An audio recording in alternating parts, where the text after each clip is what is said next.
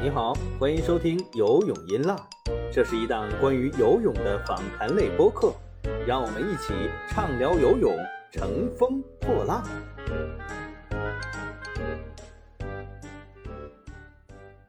各位游泳音浪的听众朋友们，大家好，嗯，我是张斌，欢迎收听我们最新一期的节目。这一期呢，我们请回来一个老嘉宾，曾经在我们节目出现过啊，何文先老师。嗯，何文先老师跟我们的听众打一个招呼。大家好，我是何文先。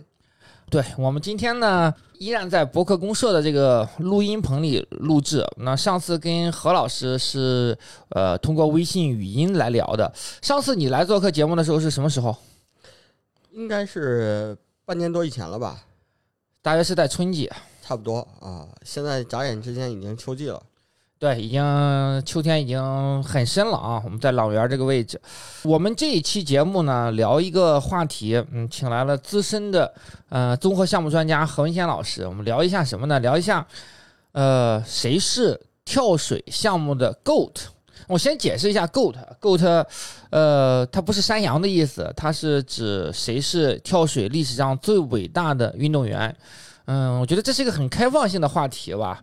嗯，所以我们请来了一个对综合项目有着非常深的了解，而且看综合体育、看游泳、跳水很多年。何老师关注游泳、跳水这个项目有多少年了？哎呀，应该最早看跳水是看周继红。在洛杉矶奥运会，一九八四年你就开始看跳水了吗？对对，家里有电视吗？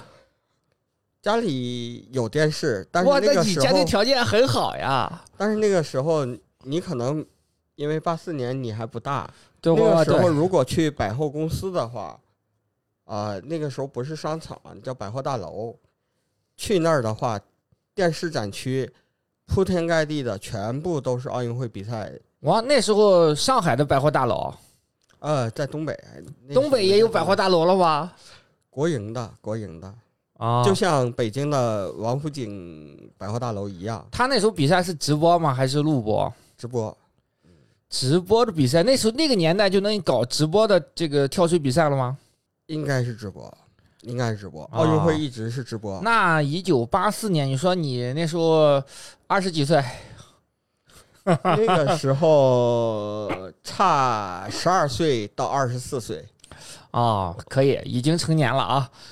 就是说，你从八四年中国代表团第一次去奥运会就开始关注这个游泳、跳水这个项目，嗯，这么多年这么多比赛，应该那时候游泳中国游泳还不行啊，主要是跳水是吧？对对对。呃，这么多年的跳水比赛，应该也都是一路关注过来的，嗯，见证了中国跳水的。长时间的辉煌啊，那谈谈你的看法？你觉得这个谁是呃跳水之神吧？呃，我的想法可能跟你的想法不太一样，就是我不认为你你你知道我的想法是什么？不，你刚才已经说了，这是一个很开放的，对每个人心心中一千个人有一千个哈姆雷特。但是呢，我恰恰觉得这个是一个很封闭的一个答案。为什么呢？就是有几点啊，就是说我们评判他的标准是什么，对吧？我们评判一个运动员，如果他是史上最佳的运动员，那么尤其在跳水这个项目，我们评判的标准是什么？首先呢，就是说我们不是专业的教练，嗯，对吧？我们只是一个爱好者，我们作是爱好者，我们作为一个 NBA 的爱好者，我们每个人也可以去谈论，哎，是乔丹更厉害，还是詹姆斯更厉害，或者是啊？始终认为自己是 number one 的欧文，对，可以，对吧？对对，你你这个就是说，不是一个标准答案，对，不是一个标准答案。我们没有技术，我们依然可以谈论。那么我们在跳水的时候呢，我们可能也没有这样的技术，但是我们依然可以谈，因为我们看过比赛很多。那么每个人心目中都有自己一个标准，当然我们标准绝不是仅仅凭水花。啊，那肯定的，对吧？水花是其实很不重要的一点，是的，因为你如果都跳幺零幺的话，那你的水花都可以控制的很好。嗯，你这个很专业，对，所以说，那你先给给出一个答案，那你认为谁是你心目中的这个 GOAT？我先不给答案啊，我先不给答案，我觉得是这样的，就是说我们的评判标准是什么啊？对吧？评判标准有这么几个，嗯，一个就是说。成绩，那肯定的，对，成绩毫无疑问的。那么成绩的话呢，呃，当然是大赛很多哈，比赛很多，有奥运会，有世锦赛，还有世界杯的那个比赛。但是呢，就是说分量最重、报道最多，毫无疑问是奥运会。对，世锦赛虽然也很重要，但是作为中国有可能核心的放弃，就是他在不同的比赛中派不同的人来出出战，所以你很难说。对但是奥运会上他一定是派他最核心最的对最强的选手出现。嗯，那么就是说，那么显然就是说，奥运会的一个成绩可能是一个标杆之是一。很重要的一个指标吧。对，这是其一。嗯其二呢，就是说他的竞技巅峰时间是不是够长，嗯，对吧？对如果我只是在一届奥运会上展示我自己的那个表现的话，就比如孙书伟，他就昙花一现嗯，孙书伟可能不完全是昙花一现啊。啊。这个就是说，我在一届奥运会上表现很强，但是我以后没有再参加奥运会的机会了嗯，啊，那他就失去了这个评判的资格资格，对对吧？孙书伟虽然是十四岁拿了奥运冠军，但是后来他再也没有机会去参嗯，加奥运会。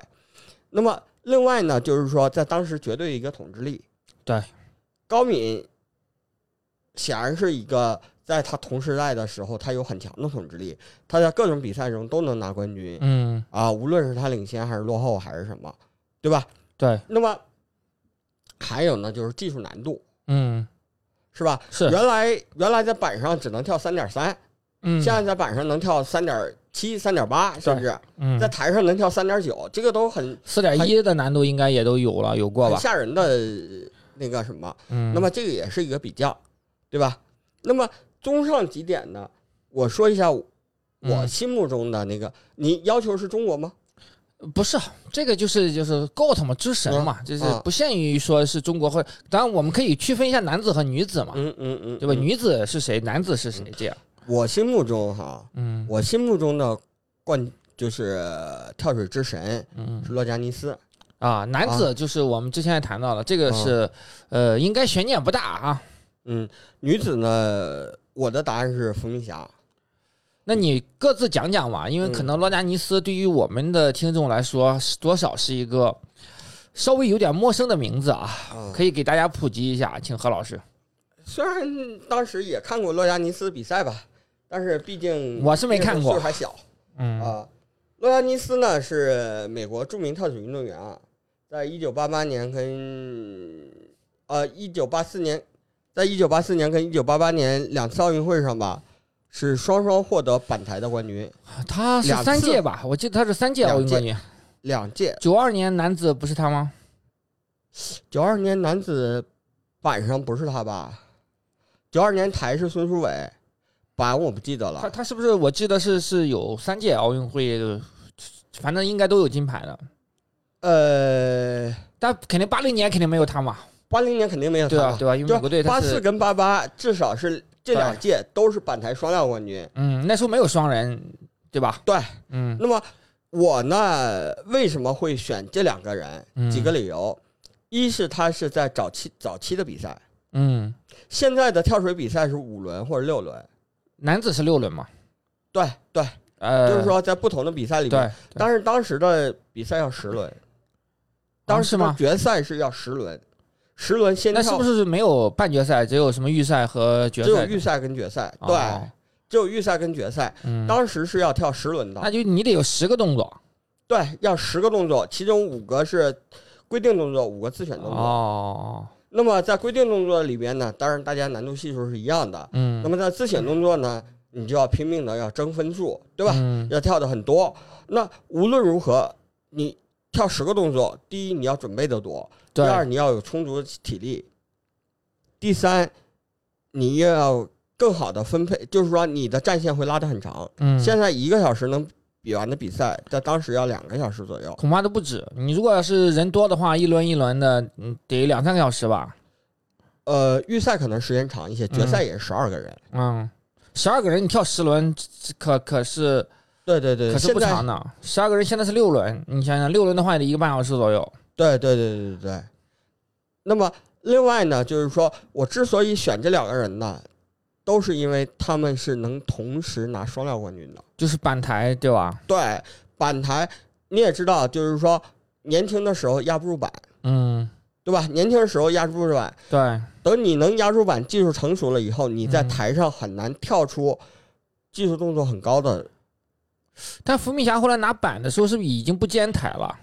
在一九九六年的奥运会上，嗯我说的就是一届。啊啊啊！因为你跨界就没有意义了，跨界很多人都能做到，是对吧？跨界很多人能做到。我十四五岁的时候我在跳台，对，然后呢，后来是跳板，到一定岁数以后我跳板，嗯，对吧？？萨布丁也是那样的，对你包括曹原也是这样，对。但是伏明霞呢，在九六年奥运会上是拿了板台两金，都是她拿的嗯啊。在九二年奥运会上，板是高敏，对，因为板板有高敏，嗯，然后另外一个选手应该是我记得没错的话，应该是谭淑萍。那我就啊。不记得了，那那个时候呢，就是说，第一呢不需要，就是伏明霞来兼项；嗯嗯嗯。第二呢，就是说，一个十三岁不到十四岁小姑娘，你想让她跳板太难嗯，了。不，可不太可能，对吧？嗯，所以呢，就是说，在十八岁他的黄金年龄的时候，他是板台一起拿的嗯嗯，啊。然后呢，到两千年奥运会呢，因为有了双人对，啊，对但是很遗憾啊，伏明霞本来是有机会成为中国第一个拿奥运五金的人，嗯但是因为当时两千年奥运会的时候，双人跳刚刚出现，大家嗯也都是在摸索阶段。对，那中国想像后来那么强实力的去 balance，不太现实。嗯，而且跳水从一开始就有所失误，对，因为最主要的是之前的跳水的，呃，他金牌少嘛，他没有双人。后来有双人的话，你像这陈若琳是五金，对吧？陈若琳吴敏霞是五金吴敏霞四届奥运会对对对，跳水还有一个人是五金，我记得好像。应该就他们两个了吧？呃，曹原的话现在是曹原是三金，嗯、五金的应该就我觉得就就他俩了，没有就他。俩是吧？那那我记错了。郭晶晶，郭晶晶是四金嘛？嗯，对吧我一直以为有三个跳水的，就是我一直以为有四个人拿过五金，邹凯，另外一个人邹凯。啊，啊对，但是你这么说的话，可能是我记错了，可能是我记错了嗯，啊。然后伏明霞比较可惜嘛，她跟郭晶晶的那个双人最后没拿到，拿了第二，对对吧？对，然后再在单人跳上嗯。是战胜郭晶晶拿了对，所以。郭晶晶她是呃两千年她是没有金牌的嘛，对，嗯，其实但是其实郭晶晶九六年应该就参加奥运会了，九六年应该她拿了第五。对，九六年她是一个单人单人第五吧，那时候也那时候还年龄比较小嘛，对，年龄比较小，那时候嗯没有双人跳。而双人跳呢，就是说双人跳的难度其实没有你跨项去另外一个是那肯定的，上拿金牌的难度大。毫无疑问。啊、但是是不是也因为正因为双人项目进入奥运会之后，使得后来的这些运动员他已经很难说去兼顾呃板台了，也没有太多必要了。就是实际上这么多年里面，我们印象当中，尤其是中国跳水队，极少板台这个兼项的。当然，国外的运动员很多啊，因为国外运动员他竞争本身没那么激烈，呃，比如戴笠啊，他们可能都能做板台这个兼修。那中国运动员呢不多，不是说能力的问题啊，我认为，而是说因为我们这个人才库储备特别丰富，不至于说需要你同时去兼顾板台。只有曹原这么多年，我印象当中只有曹原是因为他他可能是板台能力都很强啊，所以他呃在这个周期里面，其实他四个项目全都跳过。在正式比赛中，当然他奥运会只是去了，又又回到了跳台，因为呃跳呃跳板的呃出来一个新人王宗源嘛，他王宗源和谢思义搭档的时候，那其实就可以不用曹原，因为曹原后来有伤，在之前的配置，如果奥运会不延期的话，那大概率是曹原会和谢思义配跳台的双人，曹原和陈艾森配跳。呃，他和谢思义是跳板的双人，他和陈艾森是跳台的双人，那他可能就是要板台这种这种兼项了，而且单人他可能也会跳的，是这样的。呃，不多这样的情况，其实不多。在在以前，可能因为没有双人的时候，那大家实际上是能尽量的多参加项目嘛，是有能力的运动员是可以做到半台兼修的。嗯，我认为就是你说的这个非常正确。就我很赞同你说的话，只是就是说他可能有这个能力，但是时代让他失去了这个机会对，啊。伏明霞为什么会成为中国板台双料的冠军呢？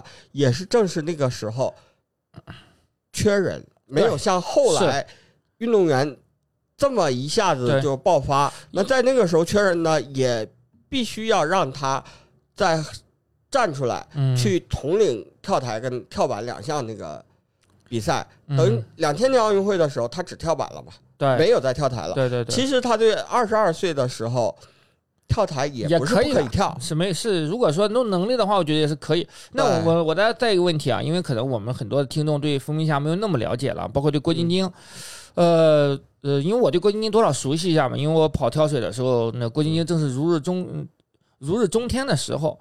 那你怎么对比说，那郭晶晶和伏明霞到底谁更伟大呢？其实本身呢，就是说他也是个关公战秦琼，你很难说谁伟大，对，对吧？但是呢，你有一有几个东西可以对比嘛，就是说伏明霞在十三岁不到十四岁的时候就拿了奥运冠军，嗯郭晶晶十五岁去参加奥运会，没有奖牌，嗯，这个本身也是实力上的一个差距。但他是郭晶晶那时候就是跳跳的、呃跳板吧，他从一开始就是跳跳板，我记得，我不确定他十五岁跳的是跳台还是跳板了十五岁，如果没记错的话，是应该是跳台，啊，因为九六年奥运会嘛，嗯。九六年奥运会的话，他应该是跳台，呃，我记记不清楚了啊，嗯嗯，就可以回头再查一下。可以没问题，反正就是那那你接着再再去阐述说这个两个对比，那你肯定是觉得郭明郭晶晶不如伏明霞的，嗯，那郭晶晶也是在一届奥运会上呢，就是说，呃，在他的参赛的每一届奥运会上都拿了两块金牌，但是就是我后边的两届，对后边的两届，嗯，呃，零四、零八，零四跟零八嘛，对，但是呢，就是说在这里面呢，呃第一呢，他不如伏明霞呢，就是至少他没有机会显示他技术更全面性嗯。啊。另外呢，就是说伏明霞在参加三届奥运会上全部拿金牌，对这是一个统治力的表现。郭晶晶参加了四届奥运会，但是她没做到，对对吧？嗯另外呢，咱们也阐述了，就是双人跳实际上是不如单人跳的。对，嗯那么另外呢，就是说在性格上。嗯就是在性格上，在内心坚强上，郭晶晶的短板也很明显。嗯她害怕，她害怕荣誉，她害怕在外向外界表展示自己。嗯但是呢，就是说，你作为运动员，你一定要面对这种压力的。那在面对压力这个上面呢，不管怎么说，郭晶晶还是有失分的。嗯，包括他其实以他的能力啊，我认为参加一二年伦敦奥运会是没问题的。如果他参加伦敦奥运会的话，那还是有很大的概率去包揽这个跳板的两枚金牌的。那其实如果要是说他实现了三届奥运会对于跳板这个项目的包揽的话，那是不是可能他他他和伏明霞之间的这个对比还有一些较量的机会？也不好说，还是、嗯还是肩项的问题嘛。嗯，就是说他在跳台上他没有展示他的实力，对就？你在你的心目中，这个女子一定是伏明霞是最伟大的、最强的。那也许以后可能有更对，所以说这个问题，我们我们引到说，你觉得全红婵有没有机会说超越，或者是说，呃，挑战伏明霞这样的一个地位？因为他现在这次的至少说他十四岁初出茅庐，和当年九二年的呃伏明霞，九八八年的伏明霞，九二年九二年的伏明霞是一样的嘛，几乎是同龄，对吧？可能当时伏明霞还不到十四岁吧。现在因为那个时候年龄呃陈红婵应该是大一些，因为全红婵她是必须要到十四周岁以上才能参加比赛，对对对现在这个奥运规则呃改了 ROC 的这个对呃规则的变化嘛，那其实他们是很相当的。那全红婵第一届呃奥运会东京奥运会是非常的完美，因为你也看到她这个呃三套三跳满分的这样一个成绩是非常出色的，嗯整个。呃面对压力的时候，而且她现在这个年纪，三年之后马上就到巴黎奥运会，那他这个可能也还是有很好的机会去取得很好的成绩。那他未来可能也有很大的潜力。那你觉得他有可能接近甚至超越呃伏明霞，成为史上最佳的这样的一个运动员吗？女子啊，我们叫女子。这个我觉得不太好说，为什么？为什么？就是说，首先呢，十四岁到十八岁是个长身体的时候，或者到嗯十七岁是个长身体的时候，对吧？身体一旦发育，你不知道会怎会怎么样。嗯另外一点呢，就是说最难最难的一点就是你取得成绩以后，你怎么样从零开始重新训练，这点非常非常难，很多运动员都面临着这个难题。嗯，你比如说高敏，高敏在八八年奥运会之后一度就不想练了，一度不想练了。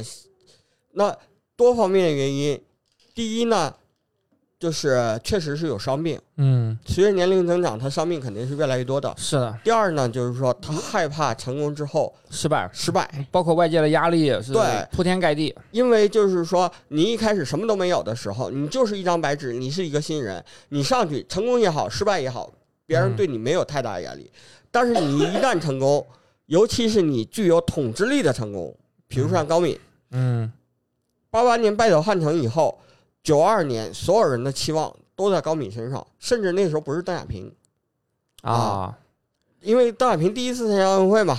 对，那那个时候，大家普遍认为，如果九二年只有一块奥运金牌是稳的，那就是高敏。你想，嗯高敏他会怎么想，是的，是吧？嗯。那么对于伏明霞来说，伏明霞因为第一届参加奥运会之后岁数还小，所以顺理成章的参加第二次奥运会。但是他第三次奥运会的时候，他中途去学习了，啊，他也想退出，嗯但是呢，只是临近悉尼的时候，他突然又想跳水了，他对，找到了。那个时候是有点青黄不接嘛，那中国跳水对对，所以是一个比较困难的一个阶段。对，有点困难阶段，所以两千年的悉尼奥运会呢，他又复出，嗯，然后又那个什么。但是，对于全红婵来说呢，一切还都是未知数，嗯，你不好说它发展怎么样。对，要看他能不能去是克服掉身体上的发育的问题。其实你们知道陈若琳就是个比较典型的例子吧？他后来因为发育遇到了很大的困难，他其实也是一个呃很有天赋的这么一个运动员。再加上就你说的，因为现在他是突然间爆红，有可能面临着巨大这个压力啊，这些嗯、呃外界的因素啊等等，包括呃外界的诱惑啊，那确实有很多的拦路虎挡在他面前。他有可能，当然我认为他是有机会啊，有机会去挑战一下呃，他的前辈，无论是陈若琳呀、吴敏霞呀、郭晶晶啊，还伏明霞、高敏这样的一个位置，他是有这样一个，至少他起步是是很顺利的，他起步已经达到了伏明霞这样一个高度，但未来能不能抵达最高点，这个事情实际上，嗯、我们也很难去预测。呃，我觉得有有机会吧，有希望，希望他能够成为开创属于自己的一个时代。我觉得其实包括陈若琳，对吧？其实甚至包括吴敏霞，他们各自都有各自的时代，只是他跟最高点，最高点还是有一定距离的，嗯对吧？欧文再怎么样，离乔丹还是有距离的。嗯啊，对，行，那我们这期呢，简单聊了一下，嗯，谁是跳水的 GOAT？那呃，我尊我比较尊重何老师这个意见吧，因为我也不太去再去阐述我的观点了。因为说实话，罗加尼斯也是比较公认的，因为中国跳水虽然很强，但是呃，中国男子选手里面也没有几个，没有人能接近说罗加尼斯这样的一个成就。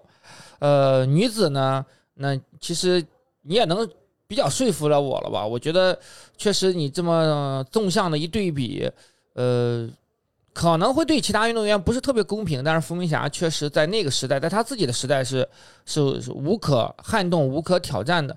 嗯、郭晶晶也好，陈若琳也好，都有属于自己的时代，但是，嗯，她并不是说在整个很漫长的周期里面都是。呃，毫无疑问的王者。那包括其实伏明霞和郭晶晶也同场竞技过嘛，在那个年代，郭晶晶就是生活在这个伏明霞的阴影里面，她没有击败伏明霞，是伏明霞退役之后才成就了郭晶晶。所以从这个角度上来讲，我觉得郭晶晶是没有办法超越伏明霞这个结论，我认为也是成立的。那我们这一期节目，嗯、就到这里，感谢何老师的分享，嗯、我们下期节目再见。再见。